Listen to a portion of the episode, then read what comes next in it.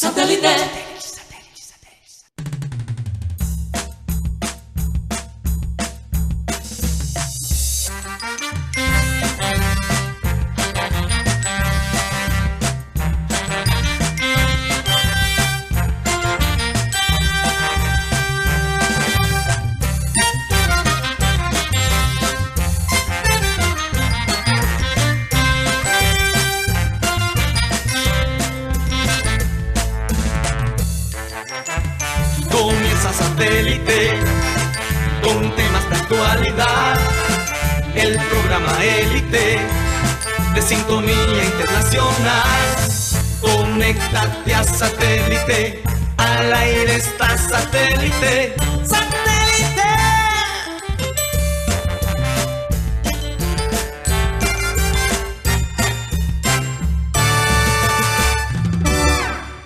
Señores, bienvenidos a programa Satélite. Muchas gracias por estar con nosotros el día de hoy. Felices de, de poder compartir un día más con nuestros queridos oyentes. Y bueno, aquí ya con el grupo completo, ya Mateo salió de, la penalización que le dimos por su tarjeta roja el día anterior. y está con nosotros. Recordarles, como siempre, que estamos transmitiendo a través de nuestro canal de YouTube, programa satélite. Recuerden que nos pueden seguir en nuestro TikTok como programa satélite, allí nos encuentran. Mateo, ¿por dónde más? Y bienvenido, vuelta a casa. ¿Por dónde más nos pueden ver y escuchar? Hola Karina, saludo a todos los compañeros allá en Barranquilla. Me encuentro aquí en la ciudad de Miami. Sí, eh, me tocó eh, servir esa sanción, eh, de lo cual, bueno, no me arrepiento de lo que dije. Dije lo que dije y a veces hay que, eh, por el bien del equipo, no aceptar la tarjeta roja. Y yo creo que es uno de, de estos casos, como para, incluso Karina, como pasó en el partido anoche de eh, México contra Estados Unidos. Guti, me imagino que estás al día. Ahorita, ahorita podemos hablar un poco de eso, porque México es ahora mismo un desastre, la selección mexicana. Y le quisieron echar la culpa a Tato- Tata Martino. Pero bueno, eh, les recuerdo a todos los oyentes que también nos pueden escuchar a través de la aplicación de radio digital, donde estamos como Radio Caribe Sano. Y el programa se sube todas las tardes por Spotify. Ahí estamos como programa satélite. Si nos quiere escuchar como podcast, eh, una excelente opción. Bueno, escuchar y ver, porque ahora Spotify tiene la opción de podcast de video. Así es. Bueno, vamos a saludar a toda la gente que forma parte del programa satélite. En producción tenemos a Benji Gula, Tox Camargo, Alan Lara, Sara Gueidos, en la mesa Mateo Gueidos, bueno, la mesa de Miami, que Mateo se encuentra en la ciudad de Miami. En Barranquilla está Benjamín Gutiérrez, Juan Carlos Rocha, nuestro querido Yeyito, y desde la ciudad de Vancouver, Canadá, eh, Karina González. Muchísimas gracias, bien internacional el programa el día de hoy. Nos encontramos en, en- en tres puntos interesantes, ¿no? Tres continentes. inter- Básicamente. Bueno, ah, vamos a comenzar como siempre nuestro programa con la frase acostumbrada, que esta dice así. Jamás, no, perdón, detrás de cada niño que cree en sí mismo, hay un padre que creyó en él primero. Así es. Este domingo es el Día del Padre y definitivamente queremos dedicarle el programa de hoy a todos esos padres maravillosos eh, que inciden cada día eh, en sus hijos, que buscan tener tiempo de calidad, que trabajan duro para echar a sus hijos adelante, como dicen.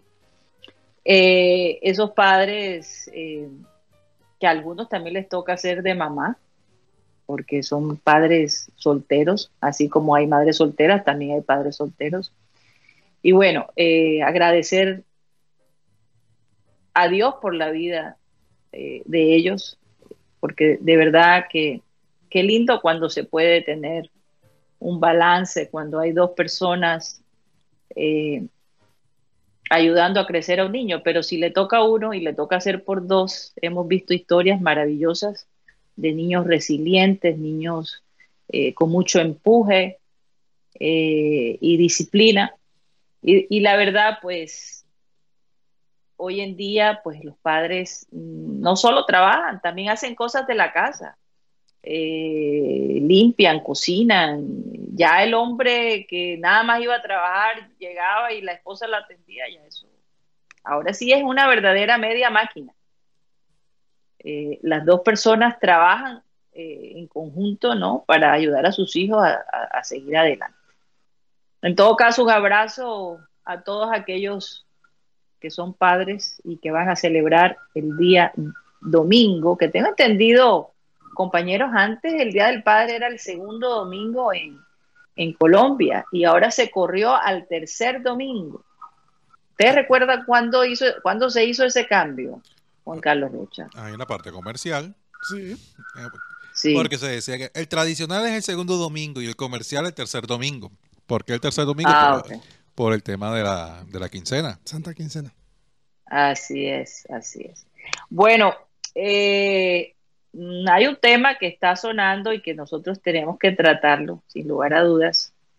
El médico Fernández, quien nos visitó al principio cuando recién lo contrataron y que en este programa dijo que encontró el, grupo médico eh, básicamente como lo dejó hacía 25 años atrás, o sea, no había crecido para nada, lo mismo de siempre, y que él había llegado a armar un tremendo equipo eh, que hoy en día me pongo a pensar cómo, cómo armó ese equipo si nada más venía cuatro, cuatro veces al mes. Pero bueno, ya se puede dirigir de una manera eh, remota, pero la medicina dificilísima. Eh, y más la parte física. Entonces, este señor en un medio dijo que Carlos Vaca básicamente lo que él tenía ya no tenía solución era irreversible. Entonces, claro, se crea toda esta polémica, eh, incluso el, equipo junior no estuvo contento con las declaraciones del médico y por supuesto Carlos Vaca tampoco, pero vamos a analizar la serie de errores que ha cometido este médico en cuanto a su diagnóstico y el más reciente fue el del señor Quintero, quien dijo que podía ir y realmente no podía ir. Entonces, yo no sé, yo honestamente, yo sé que es un médico con muy buenas intenciones, pero nunca me ha caído bien el hecho de que él no esté permanentemente en la ciudad de Barranquilla. Se necesita un médico con tantas eh, eh, eh, lesiones que tienen los jugadores. ¿Cómo es que él puede manejar eso a larga distancia? Y por otro lado, ¿cómo es que en un programa lanza esa información y después pide disculpas y pide la renuncia y da la renuncia? Pero lo que más me sorprende, aunque el Juro no estuvo de acuerdo con sus declaraciones, es la insistencia del señor Antonio Char de mantener a este médico.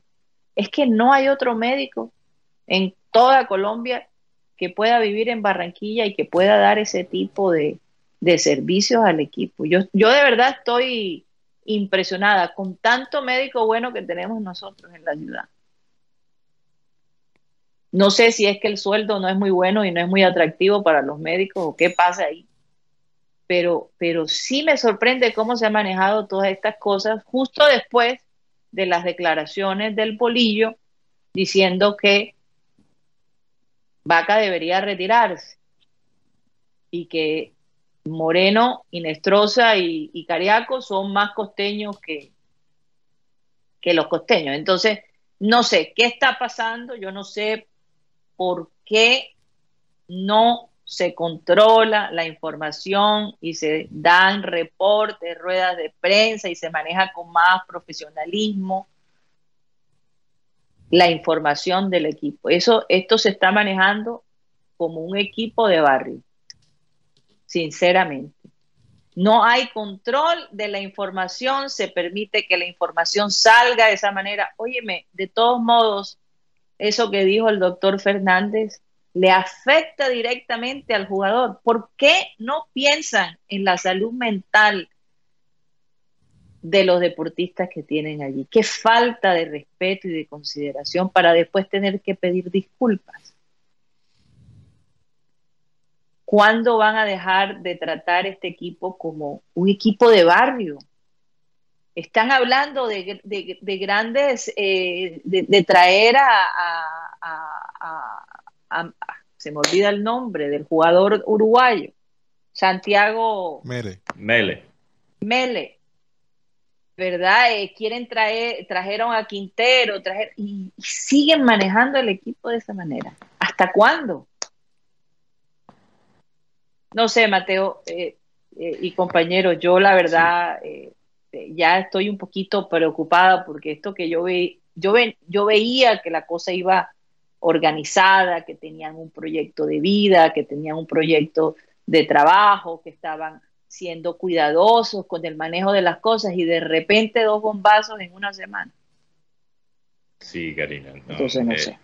Yo, yo perdí mucho sueño anoche sobre este tema, porque es, tan curioso. Yo, yo fuera de micrófono Karina, les he contado a ti, a, a, Guti y a Rocha, eh, que, realmente los fichajes que están en la mira del Junior, el equipo que están armando eh, para el, semestre entrante, realmente en cuanto a construcción de equipo, me parece más coherente comparado con los últimos años. Me, parece que realmente Junior se está reforzando de una manera inteligente, no solo enfocándonos en la parte futbolística, sino enfocándonos también en la parte económica, en la parte financiera. Están buscando jugadores valiosos y consiguiéndolos quizás por debajo de, su valor, que es lo que hace un buen negocio, eh, para después aumentar el valor y sacarle cierta ganancia.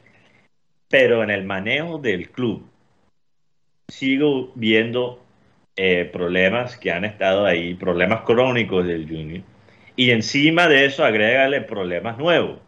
Esto, esto del, del, doctor Javier Fernández hay que, hay, que, hay que realmente analizar para entender qué tan ridículo es esta situación. Hay que analizar las, las, eh, los comportamientos del doctor en los últimos 24 horas. Anoche Dice doctor Javier Fernández que da sus declaraciones sobre la lesión de vaca. Da sus declaraciones sobre la lesión de vaca, que me parece supremamente, eh, ¿cuál sería la palabra, Karina? Eh, irresponsable. Imprudente. Eh, imprudente e irresponsable. y, realmente es un problema parecido al, o un error parecido al, que se cometió con el, la despedida de Viviera. Tú no puedes simplemente por querer adelantarse al, jugador sacar un comunicado de esa manera tan fría, ya lo hemos hablado mucho sobre, sobre Viviera, eh, pero, pero en vez de presentarse a la prensa con el jugador al lado y hablar con el jugador y explicar la situación con el jugador, teniendo la salud mental del jugador también en, mente, sacan un comunicado sobre Viera y repiten el mismo error con Vaca. Se pronuncian, se pronuncia el doctor sobre la salud de Vaca sin tener el jugador en cuenta, sin pensar cómo lo iba a afectar, cómo puede afectar también a Vaca si él quisiera seguir jugando y a lo mejor encontrar un nuevo equipo. O sea, no, no hubo una estrategia coherente, lo, lo, lo suelta de esa forma tan imprudente en una entrevista. Después esta mañana habla con otro medio y dice que va a renunciar. Y después habla con un tercer medio y dice que no le aceptaron. La renuncia. La renuncia. O sea, el doctor Javier Fernández es médico o se está tratando de lanzar como hombre de medio. No entiendo esto. Tres medios diferentes en 24 horas y nada cambió. Va a seguir el equipo y el hombre, al hombre no, eh, no le aceptaron la, renuncia y, Junior queda, queda mal parado. Esto realmente se ha convertido en un circo. Agrégale también el hecho, como tú ya has mencionado, Karina, como hemos mencionado en el pasado, que el doctor Javier Fernández ni siquiera vive en Barranquilla tiempo completo. Y no sé de quién es la culpa realmente allí, Karina. No, quiero echar la culpa al doctor por eso, porque como tú dices, a lo mejor no le están pagando suficiente para justificar que él esté en la, en la ciudad, que me parece, si eso es verdad, no digo que es verdad, me parece una falta de respeto. Eh, si es culpa de él, es una falta de seriedad, porque eh, la, razón que cae tan mal todo esto, Karina, es que el doctor Javier Fernández, como nos contó en la entrevista que le hicimos recién llegado al Junior, él quería cambiar las cosas, mejorar las cosas, cambiar la cultura, mejorar el proceso de todo. ¿Cómo puedes mejorar? ¿Cómo puedes mejorar los procesos y cambiar la cultura del departamento médico si ni siquiera estás ahí tiempo completo? ¿Cómo es posible eso? Eso es como decir, yo voy a criar mi hijo y después solo llegar los domingos. Eso no, eso no tiene sentido, no tiene sentido. Entonces yo, yo realmente siento cierta simpatía por, por Vaca. Eh, es interesante, curioso, Karina, no sé si viste su respuesta, lo que yo interpreto como su respuesta, la foto que publicó en, en Twitter, ¿no? De él entrenando en la cama. Eh, no en la cama, en la, en la playa. En la playa, quise decir. Está grave si está entrenando en la cama. No, no, entrenando en la cama no. Entrenando en la playa de una forma como, no sé, parecía una escena, una compilación de escenas de, de Rocky o algo, esos entrenamientos que están haciendo en la playa, pero no son nada fácil. Son nada fácil. Y él publica la foto para como mostrarle a la gente yo sí estoy bien. ¿Se ha escuchado, mi pregunta para los compañeros allá en Barranquilla, ¿se ha escuchado algo del entorno de Vaca. Yo sé que Vaca no va a hablar directamente sobre este tema, pero ¿cuál es el feeling allá? Eh, quizás con las personas cercanas a él. No, y Juan Carlos Rocha, dinos, eh, tú que eres tan cercano a, ciertos personajes allá en el Junior, eh, ¿señor Fernández se queda o, se va? Mm, eso tiene su cuota de maldad, Karina, porque la verdad, el manejo que le, que le ha dado, pero es que ni siquiera es por culpa de Junior. Porque ahí es como si aquí saliera Guti hablando mal de la oficina administrativa. Porque eso es lo que está haciendo el médico Fernández en esa declaración tan imprudente que, que dio ayer, sin filtro, sin medir. Y además, el, el afectado, en este caso Carlos Vaca, él puede demandar a, Total. a la institución como tal por irrespeto a la privacidad de su, no, prácticamente lo, eh, lo, desahuciaron. Lo desahuciaron, es correcto. El hecho es que eh, hay muchas ruedas sueltas en pero ¿por qué, pero ¿por qué Antonio Char no le acepta la renuncia si pone al equipo en semejante problema?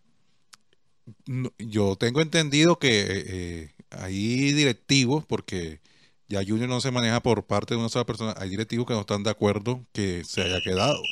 Es más, esto pique y se extiende. Cuidado de pronto dentro de 24 horas o el martes se cambia de, decisión. Porque eh, el, el, ambiente está bien caliente, está bien revuelto, porque acabo de preguntar y me dijeron, ahora, ahora está muy caliente, después vamos a esperar qué, qué pasa, porque la verdad no, no, no, se entiende lo que, lo que pasa, lo que sucedió. Es que, es que, es que hay muchas ruedas sueltas. ¿Cómo, se puede entender, Guti? ¿Cómo se puede entender si tienes un doctor que renuncia, no le aceptan la renuncia, dice que se va, dice, o sea, y, no solo es el doctor Javier Fernández, es que hubo un doble bombazo este, este esta mañana, que, que, también salió por un periodista nacional, creo que fue Pipe Sierra, quien lo, quien lo dijo por Twitter, que, eh, que el Junior también está considerando contratar de nuevo el chino Sandoval después de rescindir su contrato y salir de él y, tratar de usarlo como un ejemplo, porque supuestamente, usando las palabras textuales del bolillo, el, nadie más grande el junior, el escudo se tiene que respetar, la, institución se tiene que respetar.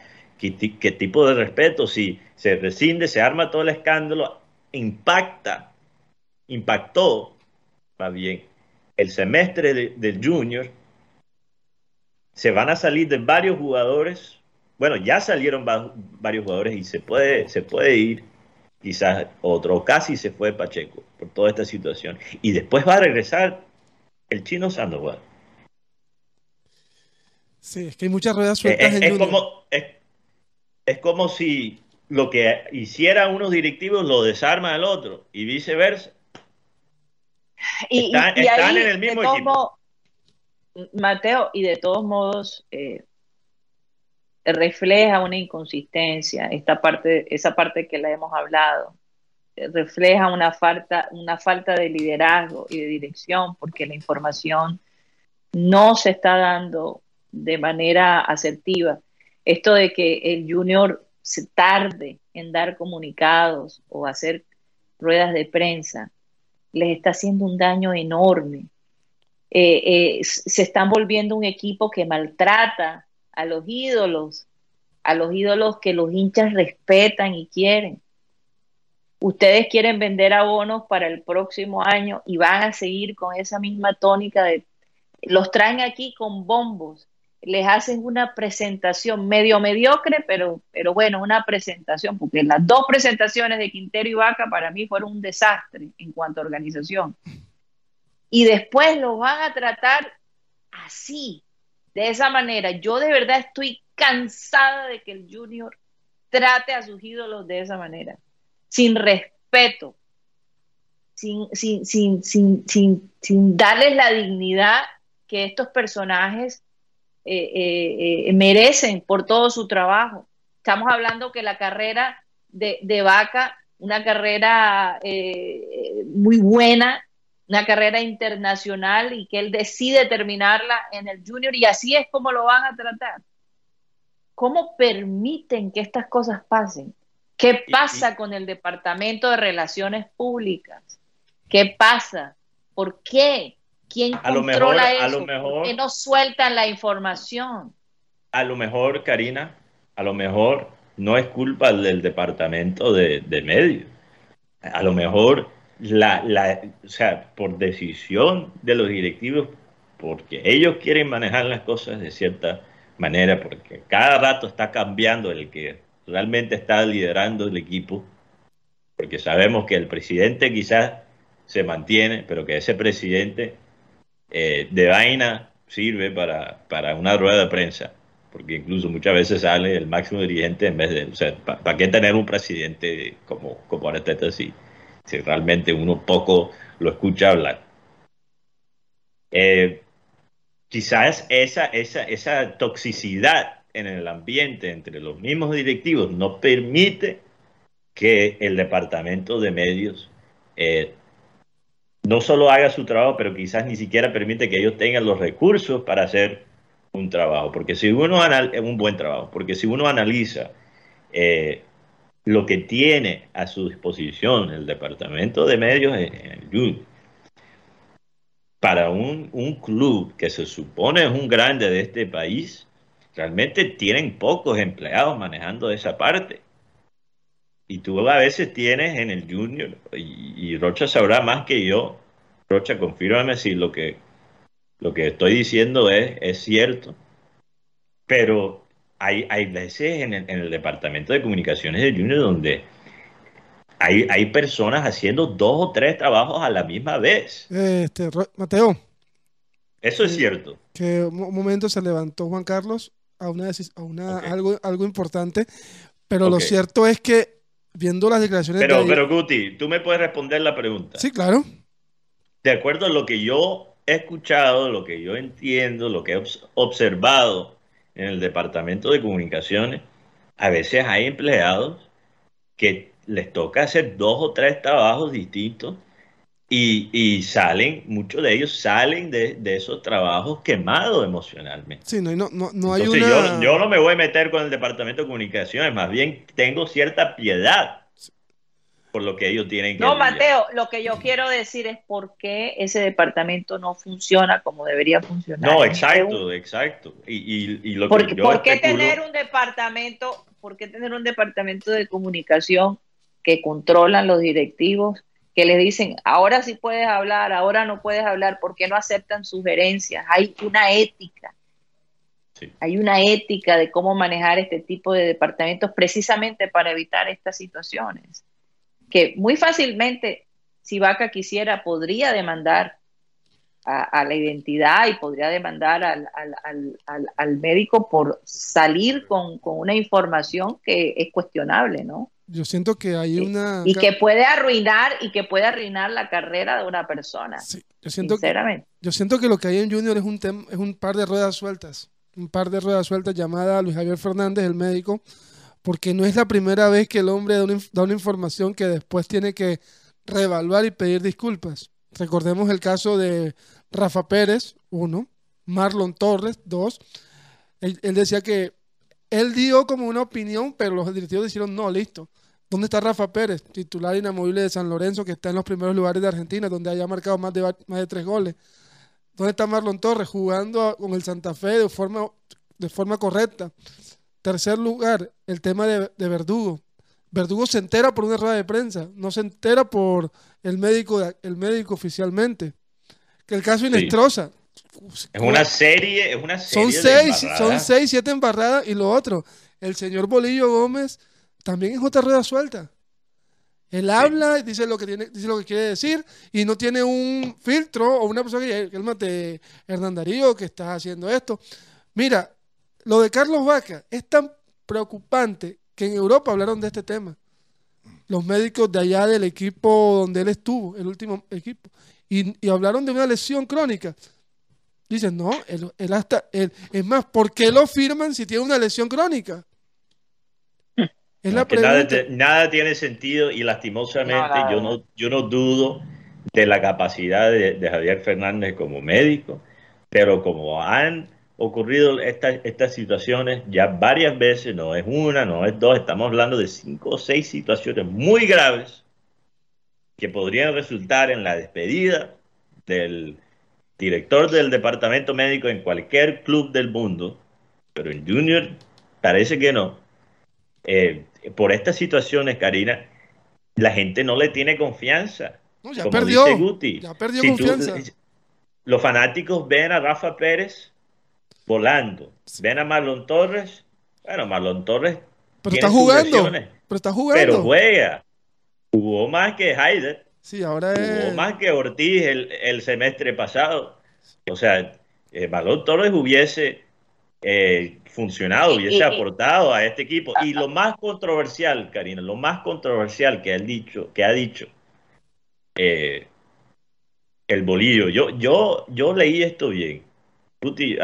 a, veces hay que confirmar las cosas porque en Twitter a veces hay noticias que son falsas y hay noticias que son reales pero parecen falsas el Bolillo dijo, cuando le preguntaron por el capitán del Junior, es verdad que el Bolillo dijo que él, él era el capitán. Sí, claro.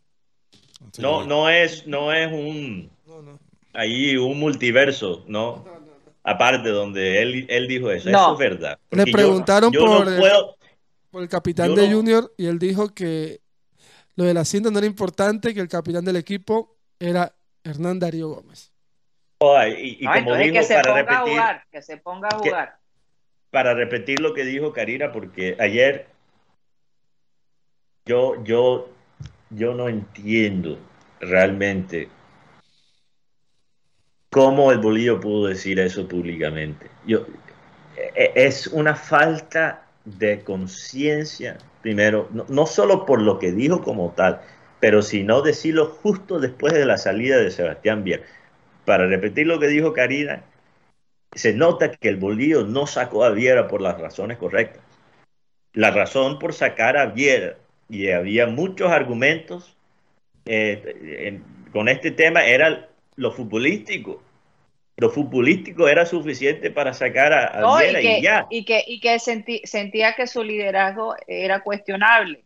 Pero el bolillo, el bolillo quiere ser el protagonista quiere ser la estrella del show. Y yo nunca he visto en el Junior, y pocas veces lo he visto en otros equipos, que eso haya realmente funcionado, que eso sea una estrategia viable, que el que sea el capitán, entre comillas, es el, es el, técnico. Eso casi nunca funciona. Casi nunca Oye, Mateo, pero yo quería preguntarle a Juan Carlos Rocha, esto del chino Sandoval, ¿qué tan cierto es? Hmm. No sé. Porque la verdad, eh, yo pregunté, me dijeron, él está en tratamiento, si se cura, se podría pensar. Si se cura. Está en tratamiento y si se cura. Pero Perdón, eh, sabemos que la persona que es alcohólica nunca se cura. bueno, no sé, eso, Es, eso- un- yo, es to- yo solamente, que se maneja. yo solamente informo. Yo solamente alcohol, informo porque, sí, por- porque la verdad, imagínate. yo, yo me sorprendí y, y pregunté directamente y me dijeron, "Oh, la verdad, el, el club lo está ayudando. Y si cumple con el tratamiento, eh, hay que, hay que analizarlo. Además, no hay que desconocerle su talento. Pero el hecho, Karina, qué pena, en su momento me tocó levantarme porque, como le decía, la cosa está muy caliente y en estos momentos es que se está desarrollando la, la noticia. Ujú. Antonio ya le preguntó al médico Fernández, ¿por qué dijiste eso?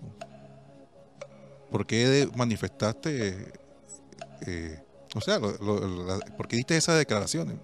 El médico Fernández respondió, yo no estoy diciendo mentiras. Yo no estoy diciendo mentiras. Es más, y si, y si los incomodó, yo me voy. No, no, no, no, no, no es necesario. No, no, no, no. Necesitamos no nos dejes tirado porque como ahora se están concretando la concretando la- las contrataciones, la llegada de jugadores. Por eso digo, mañana podría cambiar o a final de mes o el próximo mes podría cambiar el cuerpo médico. Pero lo que sí es seguro, a, a raíz de, a raíz de toda esta situación, es que Carlos Vaca, contado me han, a mí no me crean, yo solamente informo, sí, está molesto. Y con razón. Pero hoy en día, a raíz de toda est- este, este, esta tormenta, Carlos Vaca va a ser el último jugador que vaya a salir del Junior de Barranquilla. Si, si Vaca sale del Junior es por decisión del jugador. Pero a, a raíz de todo esto, Vaca no va a salir del Junior.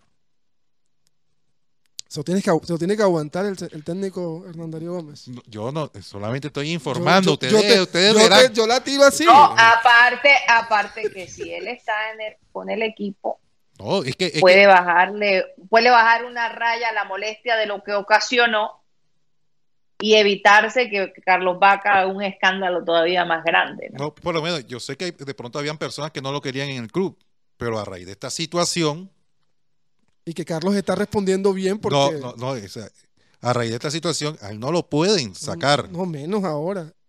Es más, si lo quieren sacar, tienen que pagarle por completo su contrato. Pero chan con chan, no a plazo, ni que mañana, no, cada 15 días, no señor, enseguida. E indemnizarlo. O sea, Ro- Rocha. e indemnizarlo Rocha, por, que- por ir- porque eso de mostrar tu historia clínica sin previo aviso de las dos partes, aquí en Colombia eso es ilegal. No, además, eh, pero, pero, Rocha. Aquí que- en Colombia y en cualquier parte. eh, eh, me lo- contaron, Lo, que entiendo. me contaron es que Rocha. ya, ya consultó a un ilegal. No es verdad. Ya, ya Vaca llamó a un ilegal. Sí, Sí, sí. Rocha, Lo, lo que, lo que interpreto, de acuerdo a lo que acabas de, de contar, es que básicamente por toda esta situación que ha incomodado a Vaca, ellos han perdido la oportunidad de negociar con él para poder ejecutar la- su salida, ¿no? Porque ahora Vaca no va a soltar ni un solo peso por toda esta situación que le han hecho pasar sobre su estado físico.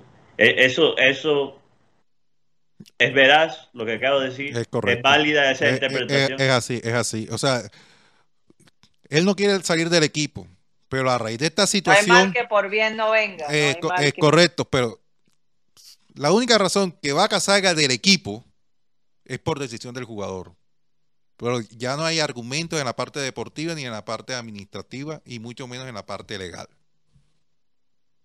Porque se estaba buscando también una salida en la parte legal. Tú lo dijiste, estaban buscando de la caída a Carlos Vaca.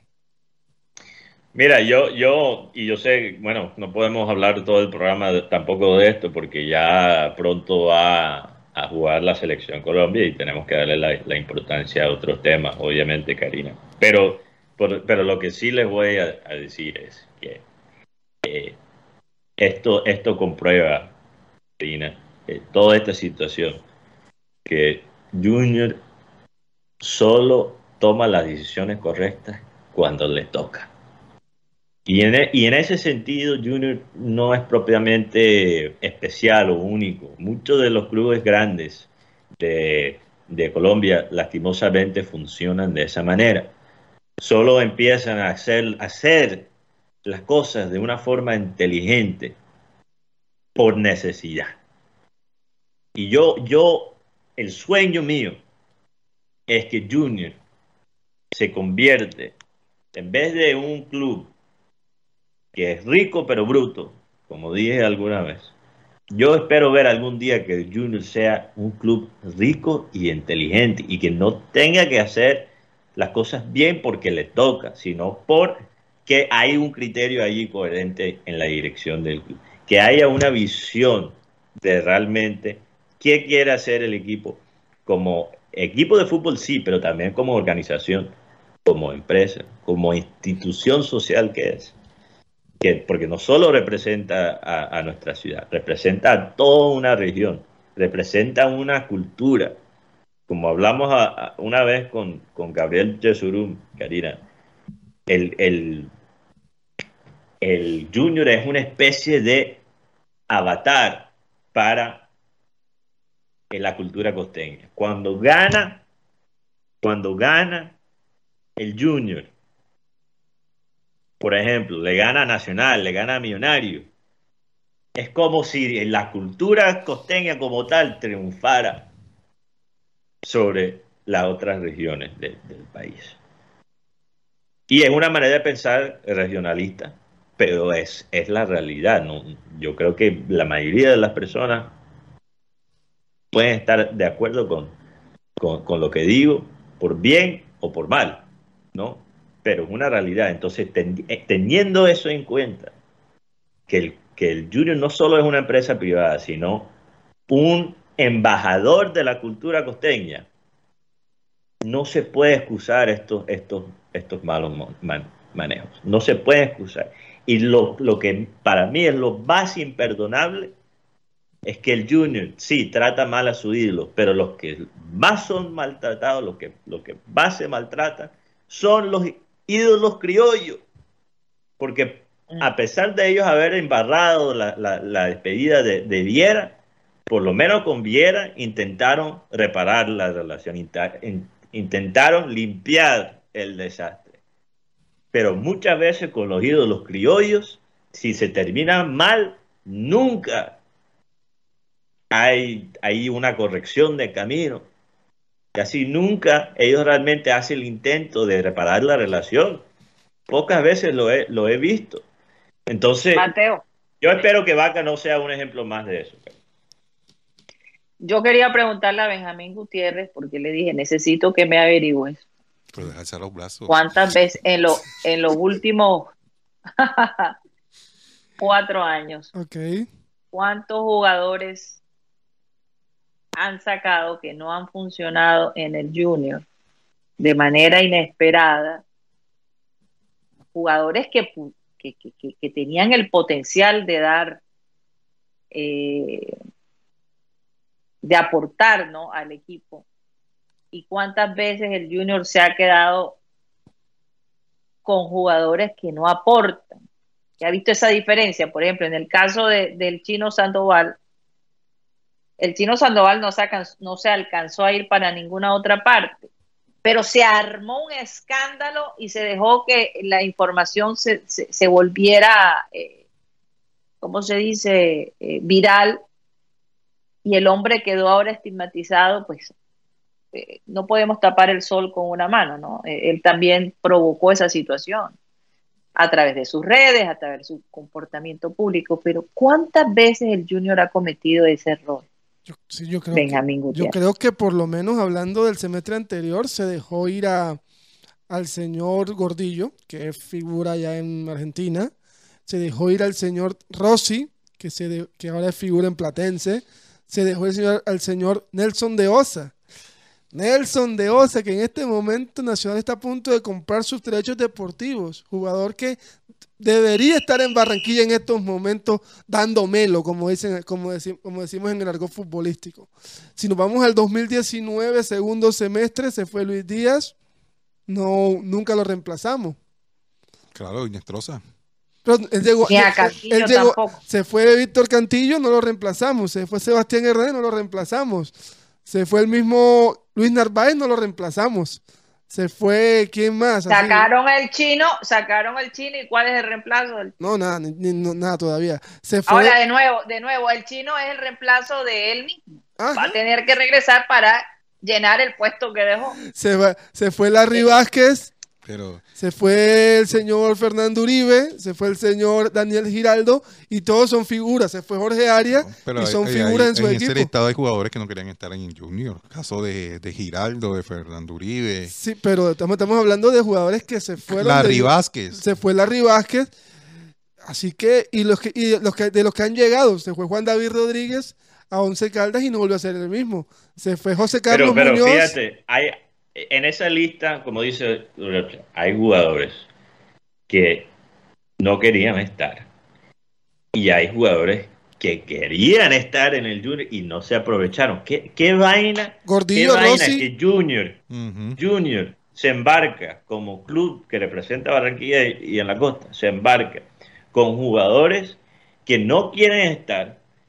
Es, es, es permisivo con los jugadores que no quieren estar, que no muestran profesionalismo, pero los que quise, qui- quieren estar, como un gordillo, porque yo, yo siento, yo, eh, ya eso es opinión mía, yo no puedo leer la mente de gordillo, pero, y no sé si están de acuerdo conmigo, pero yo creo que se le notaba las ganas de gordillo estar en el Junior, él quería estar en el equipo y no se aprovechó. Rossi. O sea, también mal- Y quería Rossi. quedar. Ma- mal, Rossi también, Rossi. Rossi, sufrió A- las verdes a y pesar- las maduras, le daba la pálida, que no le pasaba a ese pobre hombre. Y finalmente, cuando ya cogió el ritmo, Llegó ahorró. Mira, Karina Rossi, después de la salida de Juan Cruz Real, como fue el técnico, el técnico quien lo trajo, hubiese fácilmente tirado la toalla, pero él se quedó, intentó pelear el puesto. Comesaña lo usó de nuevo. Las buenas decisiones solo cuando es, cuando es por necesidad. Comesaña lo usa por necesidad, por todas las lesiones que tenía Junior en ese momento. Y el hombre mostró cosas buenas y se desprecia. De Osa, un talento que vino aquí con ganas de demostrar que él no era un producto dañado por las lesiones, mostró cojones, mostró personalidad y por esa misma razón lo sacan del club. O sea, No, los y- valores del club están completamente invertidos. No, y además, y sí. además con el tema de Deosa, eh, Junior tenía la primera opción para comprar a Deosa Sí, y pero, lo desechó. Pero una AR ta- dañó todo, porque yo creo que eso es lo que más duele, porque por lo menos con Juan Cruz Real de Osa jugaba.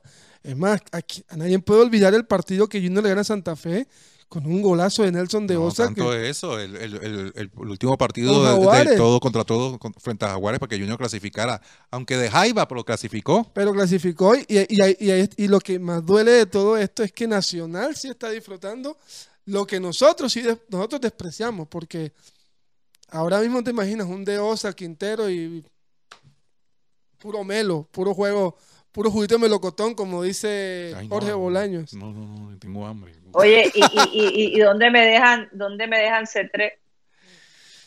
Eh, Edwin C3. Oye, lo de Edwin C3 es Bueno, lo de increíble. C3 yo no voy a sufrir mucho por la salida pero, C3. pero, pero lo que pasa es que C3 tú no sabes. Pero Artu- C3, Artu- pero C3 le está yendo bien. Arturo Rey, Arturo Reyes lo quería dejar.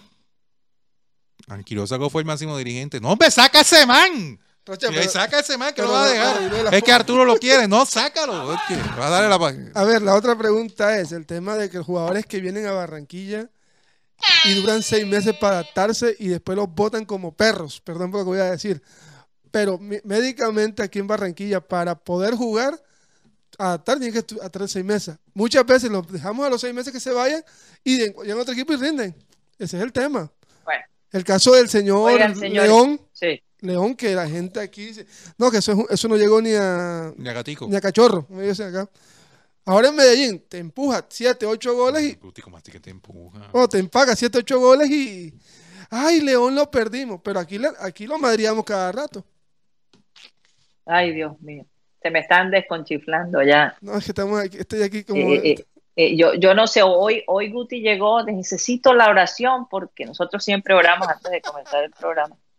Y Guti dijo, por favor, oren, que tengo la cabeza así gigantesca con tanta cosa. es que está- No. Yo, Yo, sé por qué, eh, antes de irnos, ¿Por qué, Mateo? por qué Guti necesitaba la oración.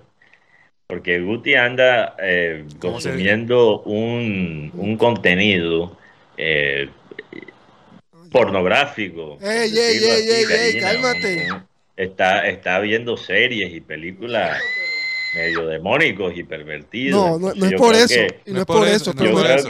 que, yo creo que Guti necesitaba una oración para Pero no es por eso, Mateo. espiritualmente de esas porquerías que está viendo. Netflix. Ay, está- está- porque, Mucho- está, porque, está, porque está lejos, es que lo puedes hacer, ¿verdad? No, Guti, no digas eso. No, porque señor. Tú sabes que Eso es yo una falta de, vida pero es una respeto entonces lo acabas de decir. Primero que todo. y lo otro, estoy así porque estoy esperando el partido de Colombia. No, y porque vamos- la quincena. Y porque vamos a ver a cinco jugadores costeños en este equipo. Magia, Carrascal, Luis Díaz. Entonces, eh. Eh, El, el futuro y presente de esta selección, gracias a Dios. oye, Lorenzo habló ayer y me dejó bastantes claridades. ¿Cuál? Sobre todo que no es un técnico abstracto. Bueno, No, y es un técnico que es un técnico ganador, que tiene mente de, ganador. De- en todo caso, yo eh, nos vamos a ir a comerciales, pero voy a concluir esta, este capítulo diciendo ya eh, a los dueños del equipo junior les llegó la hora de dejar de ver el equipo como el equipo de, de su entretenimiento. Ya con la tecnología, el acceso, la fama mundial a raíz de los jugadores que han salido del junior, por ejemplo, como Luis Díaz, ¿no? Eh, que el junior ahora está expuesto a nivel internacional, la responsabilidad va creciendo y ya no se puede ver como un hobby, señores. Ya hay que tratar, si de verdad están en la mira de tener un, de, de querer un título internacional, traten al equipo como una verdadera empresa, con sus departamentos bien armados, porque tienen oro en polvo en sus manos y no lo y me llama la atención con lo negociante que, que, que, son eh, eh, eh, los dueños del equipo, porque no es, no es no es un secreto, no es un secreto que es una familia muy echada para adelante, que ha hecho sus negocios negociando. Por supuesto. ¿Y, ¿Y qué le pasa con el Junior? Porque es el juguete para ellos, para entretenerse. Cuando están aburridos, no, no saben cómo manejarlo. Eso me sorprende, la verdad. Porque en las Olímpicas tienen un departamento jurídico, tienen un departamento comercial, tienen un departamento... Todo está bien organizado. Pero en el Junior sigue siendo un caso. Vamos a un corte comercial y ya regresamos.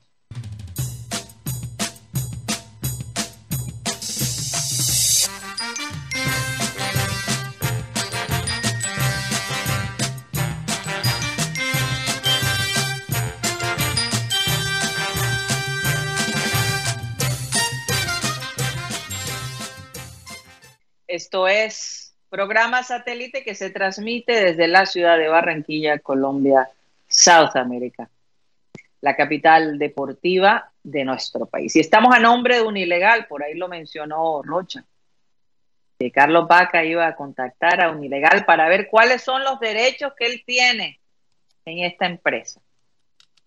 Si no sabes cómo normalizar tus predios, un ilegal lo puede hacer por ti. Y eh, por supuesto, si deseas crear una empresa, comprar un automóvil, si, si quieres divorciarte, un ilegal te puede ayudar, te puede ayudar. Llámalos al 324-599-8125, 324-599-8125. El costo de la llamada por 45 minutos es de 25 mil pesitos. Un ilegal. Bueno, y vamos a saludar, eh, oye, la otra semana tenemos eh, un nuevo anunciante que, que, se las trae.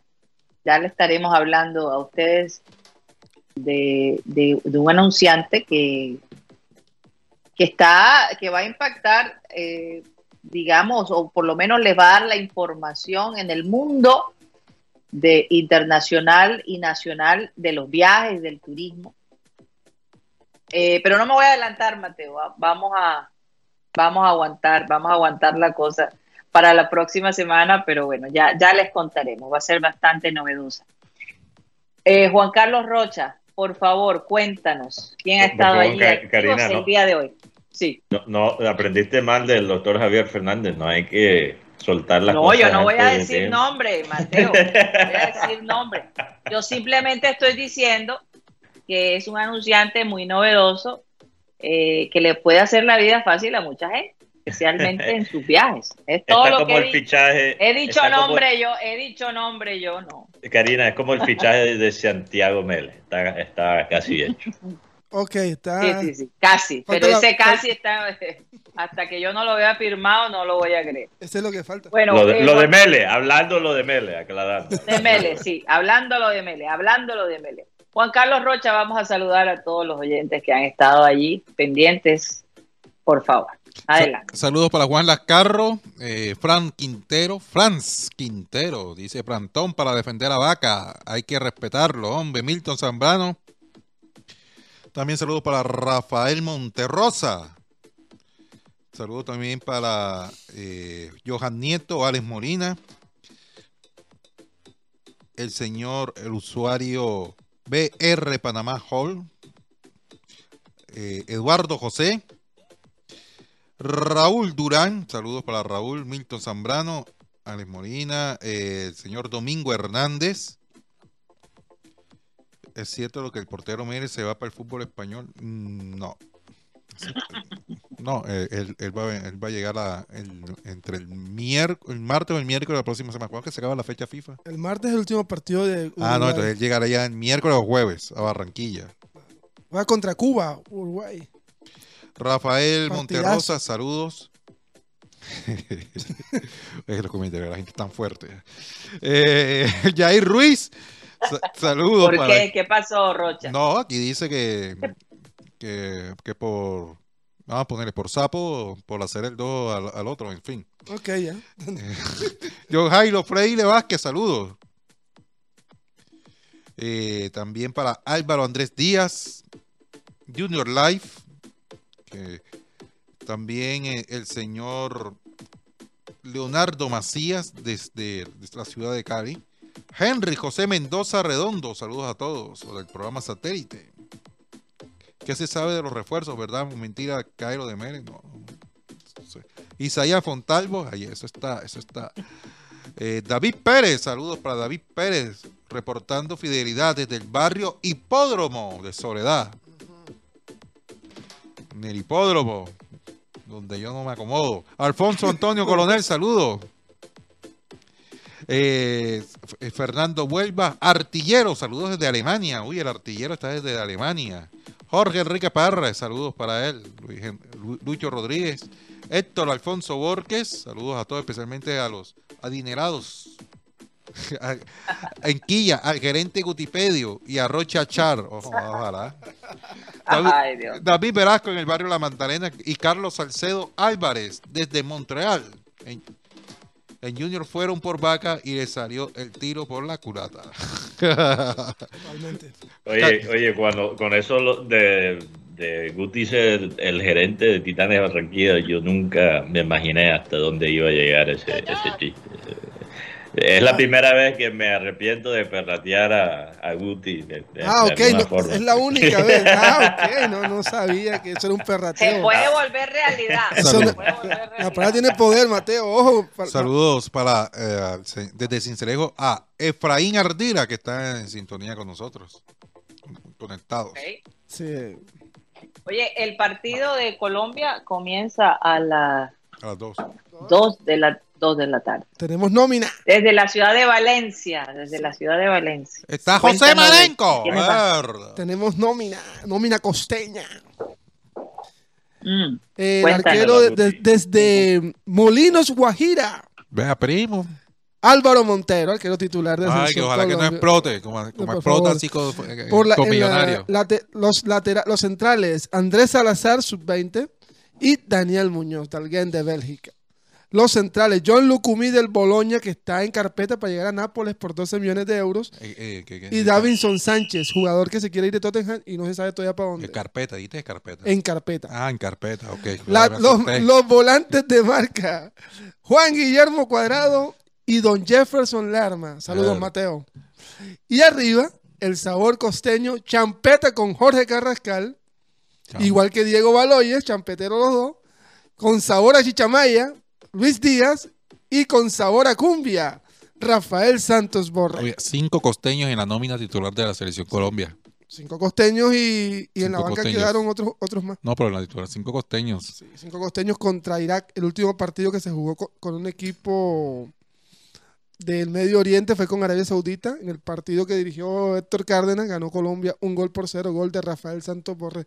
Quien iba a pensar que esa Arabia Saudita le iba a ganar al campeón Argentina en el primer partido del Mundial? Así, o sea, el 45% de la nómina titular de Colombia es de la región Caribe. Sí. Oye, y, y me así encantó lo que dijo Lorenzo, creo que fue ayer, hablando del, del protagonismo, que los equipos, eh, de, o sea, el, del- el estilo de Colombia bajo su mando va a ser un equipo que busca el protagonismo, no va a ser propiamente un fútbol eh, conservador, no va a ser un fútbol defensivo. Y sigui- siguiendo la línea que planteó Guti creo que fue antes del corte comercial, que Lorenzo no es un técnico abstracto. Eh, o sea, lo que entiendo de eso es que Lorenzo es una persona que analiza lo que tiene y quiere po- potencializar lo que tiene bajo su mando. Es que le preguntaron Eso- sobre... Eso significa, Guti, me imagino, que él, si él quiere buscar el protagonismo, no es porque eso sea propiamente su filosofía individual de cómo se debe manejar el fútbol. Él está viendo quizás el talento que él tiene a su disposición y seguramente ha analizado Guti que los jugadores que él tiene en ese, digamos, en- de- de- que están disponibles, ¿no? Para ser convocados, que son jugadores para buscar el protagonismo. Sí. Él, él se está lidiando con lo que tiene en sus manos, bajo su mano. le preguntaron sobre si, qué, cuál era su protagonismo y dijo, a la Copa América vamos a ir a ganar. Sí, señor. a los, nosotros siempre pensamos en ganar los partidos y otra cosa que dejó clara es que él tiene por lo menos 70 jugadores en lista. Porque se ha hablado mucho del tema de John Córdoba y del tema de Julián Quiñones que va a ser nacionalizado mexicano. Aunque con lo que pasó ayer en México yo creo que está en veremos la, la, la, la quedada de Coca. De coca. Si el técnico se llama Diego Coca. Ah. Y él dijo que los tenía, los tenía en lista todos, lo que pasa es que tenía que convocar un grupo selecto, pero que su oportunidad iba a llegar. Yo creo que el tema con Lorenzo, y me parece que ha sido hasta injusto, simplemente porque es un técnico nuevo, es un técnico que no tiene esa, esas mañas de andar hablando con, con los periodistas a las 5 de la mañana. No, y, y manifestó que quiere ganar la Copa América. Claro, Roger, y, la- y, la- y- y tienen con qué ganarla, porque nadie... Pero cuando él dice el- sobre lo- el, el protagonismo, Guti, él está hablando de un protagonismo, eh, o sea, estilo de Gallardo en su manera de jugar, o está hablando de protagonismo, o sea, eh, ser protagonista de Del baile. los torneos. va a salir a ganar cada partido que, que dispute. Eso fue lo que dio a entender y por eso digo que no es abstracto, porque otros te han dicho, no, vamos a la Copa América, a, a- a- A preparar. a formar. a No, el, hombre equipo. tiene los pantalones bien puestos y dice, vamos a ganar la Copa América. Si no la gana, listo, pero por lo menos fuiste a pelearla. O sea, no vamos a ver un una Colombia que, que se conforma con un empate, una Colombia que, que busca contragolpear o apretar un partido o defender. Estamos buscando un Colombia, vamos a ver un una Colombia, y eso se alinea con lo que hemos visto hasta ahora, que va a buscar el gol, que le da la prioridad, a, por ejemplo, a los jugadores como Carrascal, que son jugadores creativos, que son jugadores que, que no solo funcionan, pero hasta cierto punto, Guti, y esto quizás es lo menos importante, pero entretienen también. Sí, claro. hasta ahora ver esta selección de Lorenzo, yo sé que hemos visto realmente partidos que no son tan competitivos, hasta ahora más que todo hemos visto eh, el equipo competir en, partidos amistosos, eh, pero, pero el fútbol que se ha visto es entretenido. entretenido. Yo, yo he disfrutado, he disfrutado de estos partidos de, Lorenzo hasta ahora. Y yo no recuerdo la última vez que realmente pude decir eso, porque incluso el, el, equipo bajo el bando de, de Peckerman al final era, era un fútbol sin chispa, era, era, obviamente teníamos talento, teníamos con qué jugar un fútbol más ofensivo, pero Peckerman al final se volvió demasiado pragmático, abstracto, demasiado abstracto. abstracto, como dijo Lorenzo, exacto, abstracto. Y el tema Entonces me encanta ver otra, otra manera de pensar. Lo otro es el que, que Colombia en estos momentos también está aspirando a un par de amistosos con equipos como Países Bajos y Francia. Entonces, me encantaría ver a Colombia intentar ganarle como la era Peckerman, ganarle a los equipos europeos, porque yo creo que Colombia, uno de los errores más, más graves que cometió en la temporada con el Reinaldo Rueda, con Carlos Queiroz, fue obviar pocos rivales europeos. Mira, yo recuerdo... Óyeme, y el próximo partido de Colombia es contra Alemania, ¿no? Sí, el día martes. Bueno, ¿cuál Alemania? La día martes. Bueno, ahí lo vamos a ver. Va a ser interesante ver el equipo colombiano jugar contra, contra Alemania. En este momento, Karina, la gente en el mundo está hablando de la muñequera que se formó ayer en, ayer en el partido México-Estados Unidos. Eso es trompa que viene. Oye, eso no solamente pasa con, con el fútbol femenino colombiano, ¿no? Sí, está. lo, hemos, estado viendo. Kickboxing femenino. Preocupante, sí. el, tema con, el tema es que lo de México y Estados Unidos fue muy grave, porque parece que después del partido se fueron a las manos Winston McKenney con Montes. Sí, lo que pasa, lo que pasa, Guti, es que danos, Estados Unidos. Sí, aquí un resumen rápido. Es que, y, y la razón que es importante, yo creo, Karina, hablar de esto es que ya el, el fútbol con CACAF, o sea, de Norteamérica, ya iba creciendo. Súmale obviamente un mundial en Norteamérica y después agrégale también la llegada de Messi a la MLS y realmente eh, yo creo que ha quedado claro después de esa llegada a Messi a la MLS que los que estamos interesados en el, fútbol y los que cubrimos el fútbol, tenemos que estar empapados eh, de información sobre lo que ocurre en CONCACAF. Ya no, ya no se puede ignorar como se hizo por muchos años y por buena razón. No digo que, haya sido propiamente un error todos esos años ignorar y no darle tanta prioridad a, CONCACAF, eh, con la excepción de la Liga Mexicana, pero eh, yo creo que ya hay que cambiar el chip. Y ayer estábamos hablando de cambiar el chip. También México tiene que cambiar el chip, porque México, como, eh, como hinchada de la selección, también analizando los comportamientos de la prensa, Karina, y, y de, la Federación Mexicana de Fútbol, ellos tienen la arrogancia de los argentinos sin los hechos si ya cae mal a veces cierta prepotencia que se puede notar, ¿no? Eh, desde Argentina, uno no puede, uno no puede negar que, esa prepotencia de los argentinos es, es hasta cierto punto merecido por los logros que tienen deportivos. Ellos tienen logros detrás de esa prepotencia y esa autoestima tan alta que ellos tienen para apoyar lo que ellos sienten. aunque nos caiga mal en el continente. Esa es la realidad, pero México no. México no. Así es. México nunca ha pasado más lejos que un, unos cuartos finales en un mundial. O sea, realmente México ha disputado más mundiales que Colombia, pero México no ha tenido un mejor resultado. O sea, el mejor resultado de Colombia y el mejor resultado de México es el mismo, cuartos finales en un mundial. Entonces, lo que pasa, sí.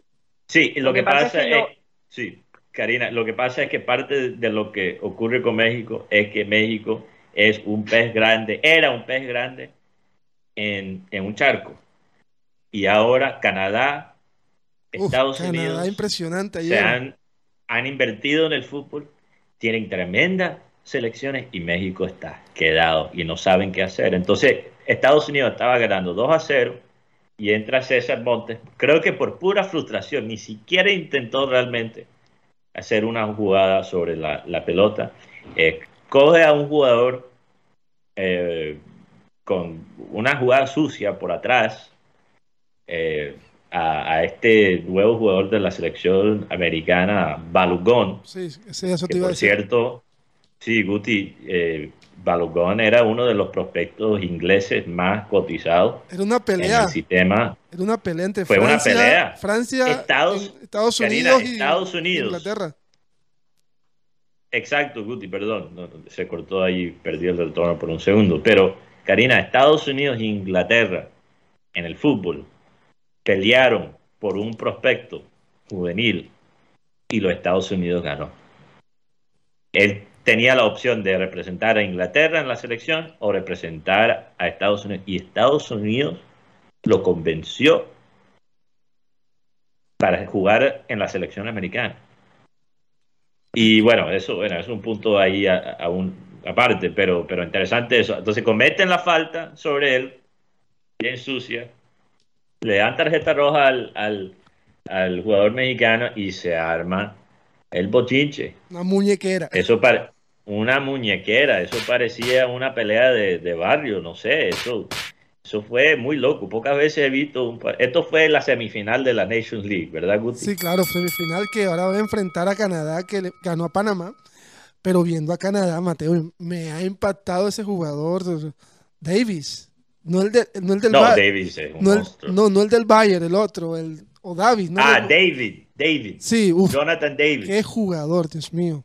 ¿Qué delantero tiene? Y lo, que pasa, Karina, es que yo creo que México, entonces teniendo ese contexto en mente, México está perdiendo 2 a 0 contra los rivales más fuertes de ellos, que es los Estados Unidos. Sabemos la, me imagino que muchos sabrán la historia entre eh, esas dos selecciones, no siempre son eh, partidos bien peleados, no solo por contextos deportivos, sino por contextos sociopolíticos también entre los dos países. Pero están perdiendo 2 a 0, están, van a ser eliminados de la Nations League y les toca, les toca ver a Canadá y Estados Unidos enfrentarse en una final y México estar por fuera. Y te hace el tercer gol, Pepi. ¿Quién iba a pensar que, iba, que iban a compartir un mundial Canadá, Estados Unidos y México, y que las dos selecciones más serias de las tres son Canadá y Estados Unidos. Si tú me hubieses dicho eso hace cinco años, no te lo creo. Sí, se, nota algo que... No, y es que, es que, es que México, por ser un país con, con ese despliegue, ¿no? En, eh, ser un país tan grande también, el fútbol eh, está por todos lados y los hinchas también. Entonces, hace ver el, fútbol mexicano importante sin realmente serlo. Entonces tienen ese ego, como tú dices, crecido. Porque fíjate, si un cantante se lanza en México, Mateo, el éxito es increíble. Ah, bueno, eso es distinto. Los mexicanos en la música sí, tienen con qué. No, en la, por pero, eh, pero todos lo ven así. Como es un mercado tan grande, el ego hasta cierto punto eh, es alto, sin merecerlo. Entonces, como tú dices, falta un poquito de, de, sencillez y, realmente, y realmente Estados Unidos se está reinventando y está logrando traer mucho la atención internacional hacia el fútbol que se está jugando en este país. Algo para destacar de, de este partido entre Estados Unidos y México es lo que pasó esta mañana, que se anunció que probablemente regrese a Belharter al ser nuevo técnico de Estados Unidos. Lo cual me, pues no sé si para Mateo, pero me parece que es un paso atrás de la, en, la, en la formación de Estados Unidos como con técnicos. Sí, porque como, como puede ocurrir a veces con la selección Colombia, el problema de Estados Unidos no es talento. Antes el problema era talento. No había suficiente talento de alto nivel a nivel internacional para realmente tener una selección competitiva. Ya tienes muchos jugadores que se están desarrollando en Europa, que están jugando para clubes grandes en Europa, que están hay americanos ahora en todas las ligas importantes de, de ese continente, el continente que obviamente domina el fútbol profesional. Eh, ahora el próximo, el próximo paso eh, es, es tener un técnico americano bueno. Y, y Greg Berhalter, lastimosamente, ni siquiera es el mejor técnico estadounidense en, en, este momento eh, en cuanto a su, su, carrera previa a la selección de Estados Unidos. Entonces, yo, yo sí creo que él es un técnico, si estamos hablando de, de técnicos abstractos, él es un técnico abstracto, un técnico eh, rígido en su manera de, plantear el equipo. Y yo vi un equipo anoche, precisamente, que no era tan abstracto. Tienen un técnico interino, pero yo vi ese grupo de jugadores en su manera de jugar sueltos. Y me preocupa que ahora regrese este técnico Berhalter después de todo el escándalo que él tuvo con Gio Reina, con los papás, Karina, no sé si recuerdas todo eso, que, que en el Mundial, que había ese escándalo con los papás de este jugador americano, Gio Reina. Eh, pero ahora él regresa, regresa con su reputación dañada, no solo por eh, quizás su manejo como técnico, sino hasta como persona. Y, y bueno, tiene que demostrar que él es el hombre eh, que puede asumir esa responsabilidad tan grande como dirigir Estados Unidos en su propia tierra para un mundial. Vamos a ver, vamos a ver. Así es, así es. Bueno, ¿cómo va el partido de la selección Colombia? 0 a 0. Colombia ha intentado llegar, pero se ha encontrado con una defensa bastante férrea del equipo iraquí. ¿Y quién es la figura de Irak? Tú. No, no, te, no te puedo dar el nombre porque de todas maneras Irak es un equipo que tiene muy pocos, para no decir nada en Europa de los jugadores. ¿Cómo así? No, no tiene muchos jugadores en Europa, todos juegan en la liga de, de Irak, una liga semi-profesional. O sea, bueno, ya veremos quién es la estrella mientras se juega. Sí. ¿no? Pues no, el, la, gente, la gente quiere ver el, el partido porque quiere ver cómo, ¿Qué no, tan no tanto el partido, sino Lucho Díaz. Sí, Lucho Díaz, pero qué tan colectivo se ve el equipo, qué tan compenetrados están, qué tan fuerte se ve en la cancha. Eh, y, y, no sé, yo tengo un buen sentimiento sobre este, sobre esta selección Colombia. Algo bueno van a hacer, definitivamente, para, para este próximo mundial. No Karina, me cabe la menor duda. Bueno, no, vamos a una cosa a la vez, vamos a pensar en Copa América. Yo quiero ver primero lo que hacen en, en Copa América. Bueno, también sí. Un piloto, ¿no? En piloto eliminatoria. Y las eliminatorias también, los primeros partidos competitivos de la, de la época Néstor Lorenzo. Pero estoy de acuerdo contigo, Karina. Tengo, hasta ahora, hasta ahora, Lorenzo no me ha dado realmente razones para, para criticarlo. Yo difiero. No levanta olas.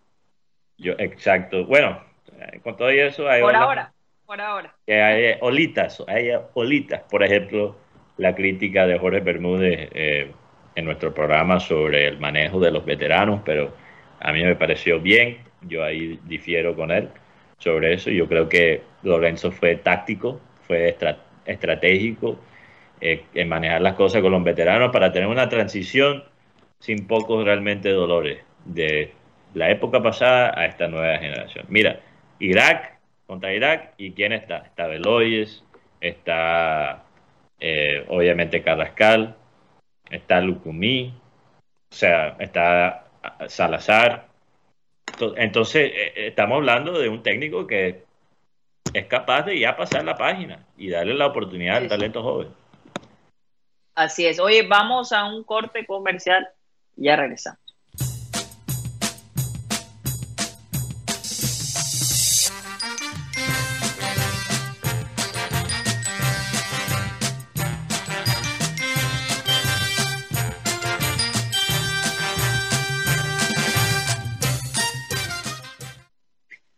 Esto es programa satélite que se transmite desde nuestro canal o a través de nuestro canal de YouTube, programa satélite y a través de todas las plataformas digitales que siempre mencionamos al principio del programa. Bueno, eh, oigan, estaba viendo la declaración de Shakira y ella menciona, eh, Guti, y quiero tú que eres tan farandulero ¿Yo? Ah, yo. yo, maestro. Sí, sí, sí, sí, sí, estabas así todo, pero es que estoy leyendo el reporte que dio Shakira y, y, mencionó, y mencionó al Junior porque dijo, ella se fue a vivir a España por amor a él, ¿no? Eh, y fue un gran sacrificio.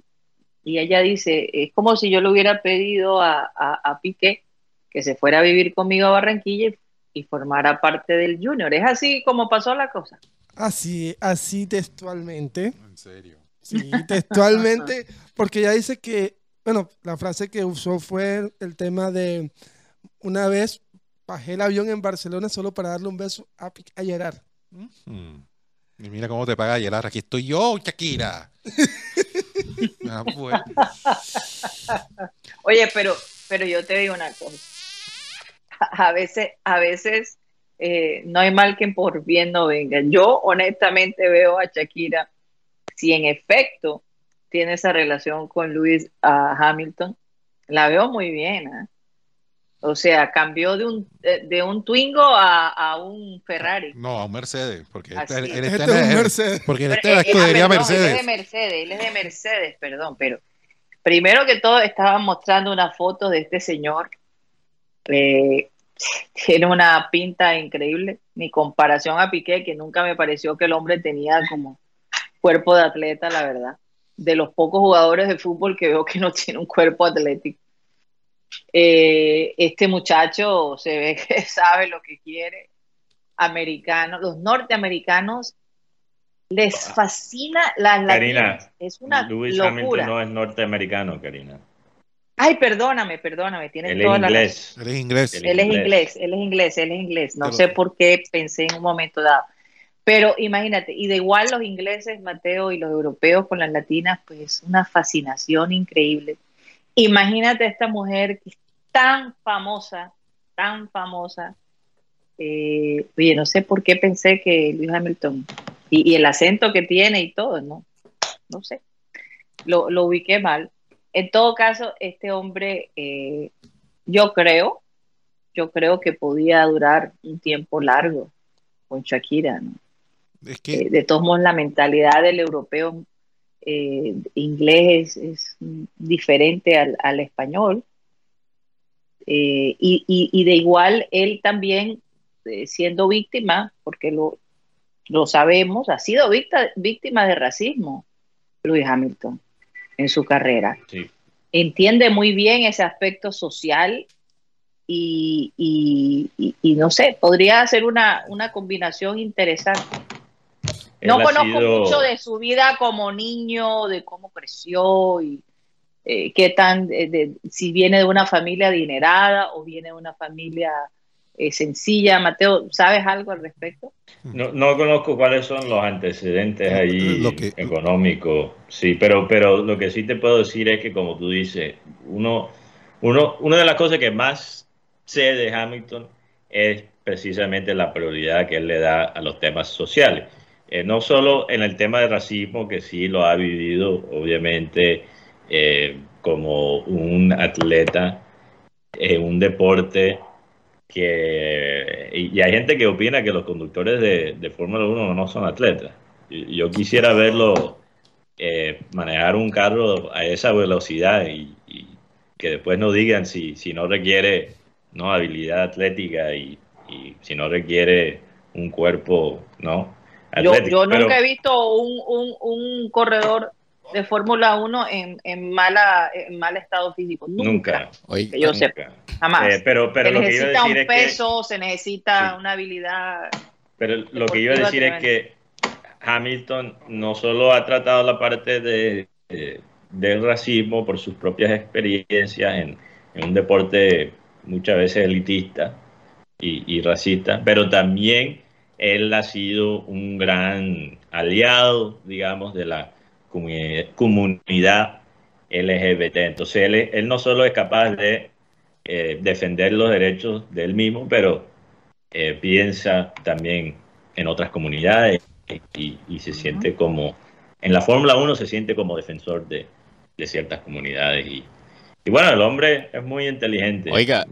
Realmente, si uno lo escucha Sí. hablar, sí. Este, Sí, aquí, sí, sí. aquí buscando más chismes y farándula, eh, me encuentro en un muro, no sé si es verdad, es mentira, juzguen ustedes un primer beso de Shakira con este personaje del que hablamos. Ustedes ¿En juzguen. serio? Muéstralo. Bueno, en público. Ay, ay, ay, ay, pa' ver. ¿Es en serio? Es Lewis Hamilton. Ajá, ¿y qué? Joder, qué traducción ¿cómo tan? No mala. se ve ¿Hubo o no hubo? Ese, ese es Lewis Hamilton. No, pero eso no, No es se ve Hamilton. nada. Se parece, tiene más pinta, esa silueta se parece a la de Gutipedio. No fuiste tú, Guti. Otra No, vez, no, otra no, vez no, para que no. vean. Otra, sí, sí, sí, porque estoy confuso. Pa' ver, pa' ver. Esta vez en cámara Parece lenta. por seriota de favor, en cámara Gutipedio. lenta. Estaba en cámara lenta. A ver, mira, mira. eh, eh, Bueno, Está el moreno, se ve No, Guti. sí, sí es sí, sí, es Guti.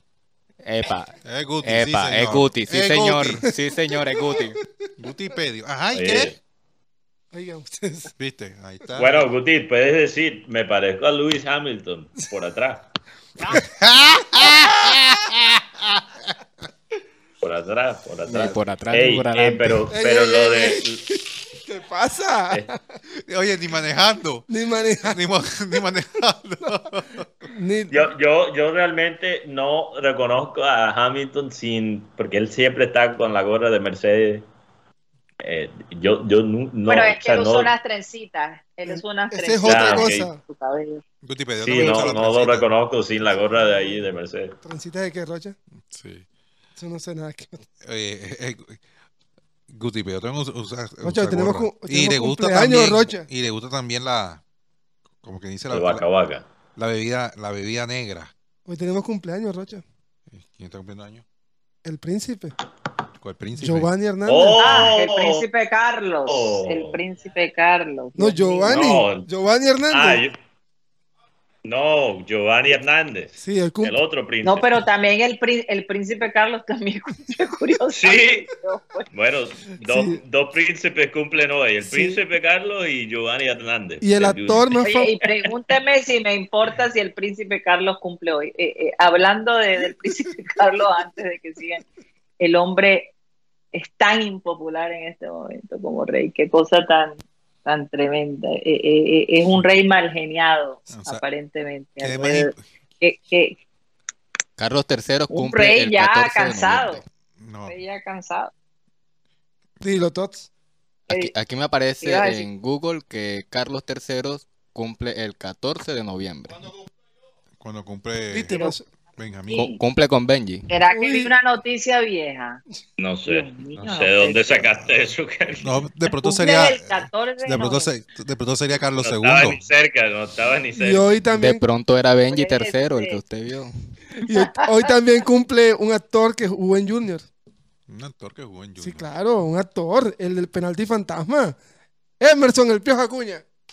Y Ah, penalti fantasma Ay, ay, ¿No te acuerdas, Rocha? La, la tirada en el partido contra América. Un no, penalti. no, yo me acuerdo del tírate tírate pero del, del penalti fantasma no Guti habla del penalti que el hombre se tiró solo y Sí, tiraron que- penalti. Claro, ese mismo, el penalti fantasma. Pero Rocha, Rocha eh, Giovanni Hernández es, eh, es amigo tuyo. Dedícale unas palabras. Dedícale una, unas palabras No, tú, sabes, ayer estaba hablando con unos amigos precisamente de ese equipo, Iván Vélez, como a las 5 de la tarde, estaba ahí sin, jodiendo. Ah, estaba hablando con Iván Vélez. Para de bola. Y yo escucho la tremenda bulla, ¡pah!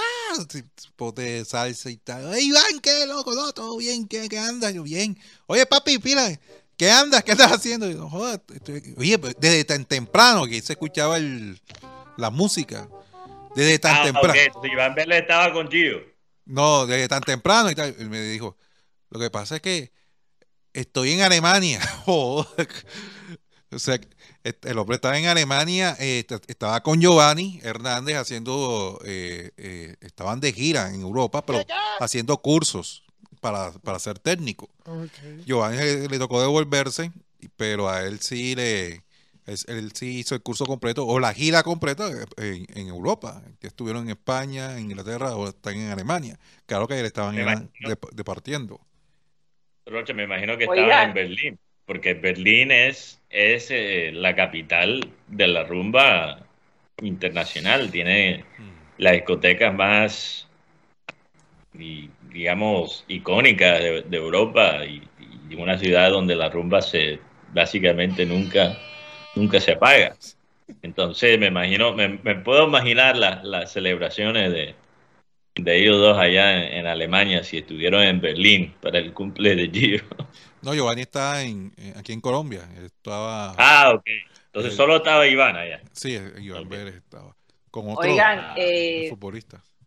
tengo, tengo una información que ustedes no lo van a creer.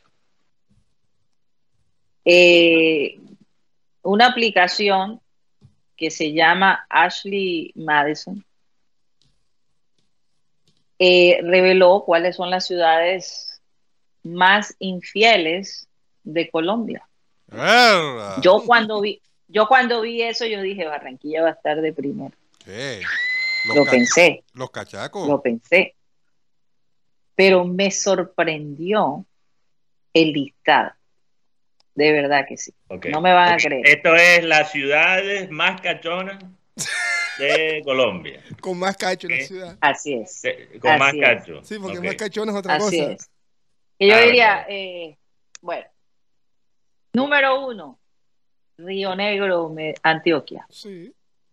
Número dos, uno. Medellín, Medellín, Antioquia. Karina, Karina, tienes que tirar las listas al revés. No puedes empezar con el uno. Ah, que- bueno, sí, de verdad. Ay, Tiraste lo Bueno, mejor ya, de, de bien. primero. Sí, tiré lo mejor, pero de primero Río Negro. En segundo lugar, Medellín. Tercer lugar, Tunja. Cuarto lugar, Bucaramanga. Quinto lugar, Tuluá. Sexto lugar, Pereira. Séptimo, Bogotá. Octavo, Villavicencio. Noveno, Ibagué. Y décimo, Popayán. Barranquilla, no- ni siquiera está en los top No hay 10. ni una ciudad de la costa, ni Santa Marta, ni Barranquilla, ni Montería, ni nada de eso. Para que, para que me ni la crean. Guajira menos. Para que me crean. Los dos primeros paisas. Sí, claro. Para que me crean. Ah, Oh. los ¿Dónde- paisas son los más infieles, básicamente. Eh, Son los, los encantadores de Y el serpientes. top 5, perdón, el top 5, repítelo de nuevo. El top 5. Vamos. Número 5, Tuluá. Tuluá. Número 4, Bucaramanga. Mm. Número 3, Tunja. Número 2, Medellín. Y número 1 está Río Negro. Oye, Río Negro no es tan grande, Mateo. Río Negro es donde está el aeropuerto, ¿no? ¿Tú sabes por qué Río, Ne- Río Negro le gana a Medellín? Por la altura. No, es que, es, No. es que lo de Río Negro está, mucho se va espacio. para Medellín, para poner... cach- Me imagino yo. Eso es porque cuando van bajando del aeropuerto hacen una parada en Río Negro, digo yo. Así es. Eso. Eso debe ser. Eso Hay debe muchos ser. hoteles en Río Negro. Hay Por la muchos cantidad hoteles. de personas, también personas internacionales que pasan por Río Negro, por el aeropuerto. Me imagino yo. Pero fíjate, cuatro de las cinco, con la excepción de Medellín, cuatro de las cinco son ciudades realmente pequeñas, Karina. O sea que quizás no hay más nada que hacer No, pues. que serle infiel a tu pareja. Así es. Bucaramanga y Así. Medellín. Bucaramanga, ah, bueno, Bucaramanga sí, una ciudad más grande. Todavía, capital. Guti. O sea, en Tunja Ciudad Capital Tunja, también. ¿qué, qué hay que hacer en Tunja? Yo no conozco Tunja, no, no quiero ofender los de Tunja, pero ¿qué hay que hacer en Tunja? Ver al chico. Imagínate, yo prefiero poner cacho que ver al... Bueno, no, no. Prefiero, prefiero, prefiero a, a verlo al, a Patriota, porque Chico sí está bien. Pero imagínate, si eres hincha de Patriota, Guti, mejor poner cacho que ver a su partido. tal. Uf.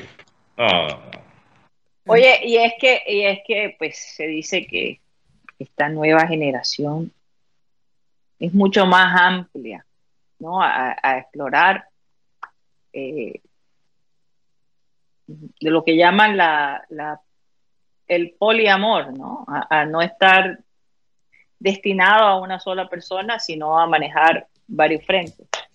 Eh, esta generación está mucho más abierta a ese tipo de cosas. Entonces, tal vez la infidelidad y, estar estricto con una, con una sola persona, no, quién sabe, en unos años más adelante eso no va a existir.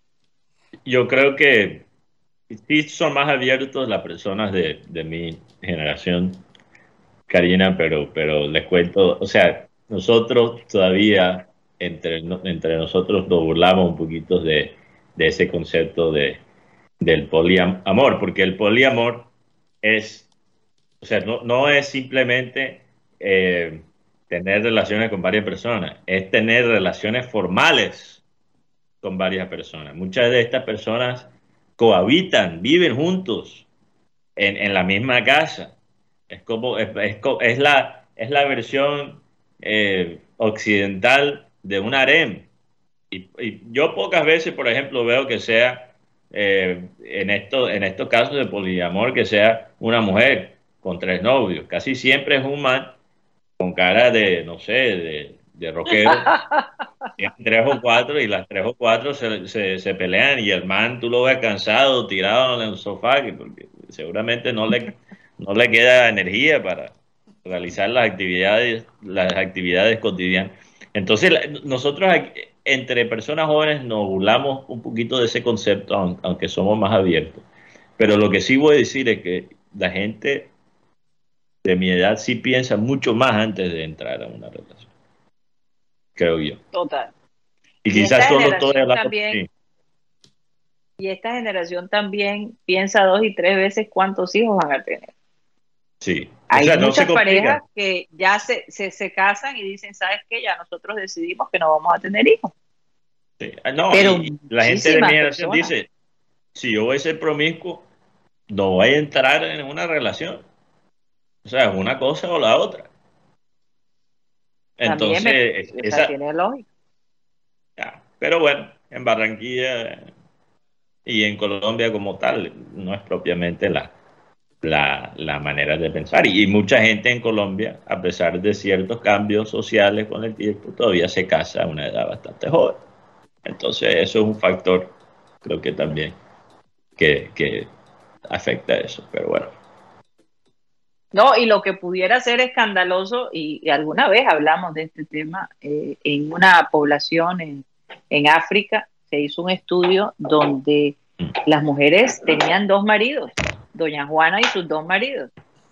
imagínate. Y las mujeres aparentemente tenían un nivel de felicidad enorme. Porque entonces eh, eh, los maridos, cuando no se la aguantaban, entonces decían, bueno, ya es tu turno. Y así, Bueno, yo, yo creo él siempre que... estaba atendida. Yo, yo creo que al, al revés quizás también es cierto, porque yo veo esos jeques árabes y se ven lo más de contentos. Yo no sé si es por los sus haremos, si es por la plata que tienen de petróleo, pero esos jeques árabes tampoco se viven una mala vida. Entonces, No, la- la- las que tienen mala vida son las mujeres, porque nosotras peleonas sí somos. Dios sí, porque mierda, un- una dice, ay, ya no soy la favorita, y la otra están, tienen que competir. Tienen que competir. En cambio, yo creo, yo creo, yo creo que los hombres hasta jugarían FIFA juntos, eh, se, se, se, se, se- No darían la mano. Depende, No depende sé. de la personalidad, depende de la personalidad de los hombres, pero, pero no, eh, eso es, no me puedo imaginar ser, imagínate, la, esa esposa de los, de los jeques, no, es que tú sí le haces los trucos y yo no. no debe ser. Mateo, dile, dile a Benjamín Gutiérrez que te cuente que él ve bastante eh, eh novelas ah, árabes. No, nada, nada, nada, nada. Solo sé que. No, no, no. Todo el IF. Es, no, esa, esa todavía, todavía, no la he encontrado, pero bueno, ahí está. Oye, bueno, se nos acabó el tiempo. ¿Cómo va el partido? 0 a 0 todavía. Que nos están dejando solos en satélite. Se están yendo para ver el partido, Mateo. mañana, se, mañana se define lo, eh, los finalistas en Colombia. Mañana. Sí, claro, mañana sábado. Juegan América contra. ¿Quién, Roger? No, no. acá, Chico. Millonarios Medellín. Nacional contra Pasto. Y, Río Negro Águila contra Alianza. Se rumoró que, que Río Negro iba a jugar con un equipo sub-20. Pero esto, esta información fue desmentida categóricamente por el dueño del equipo.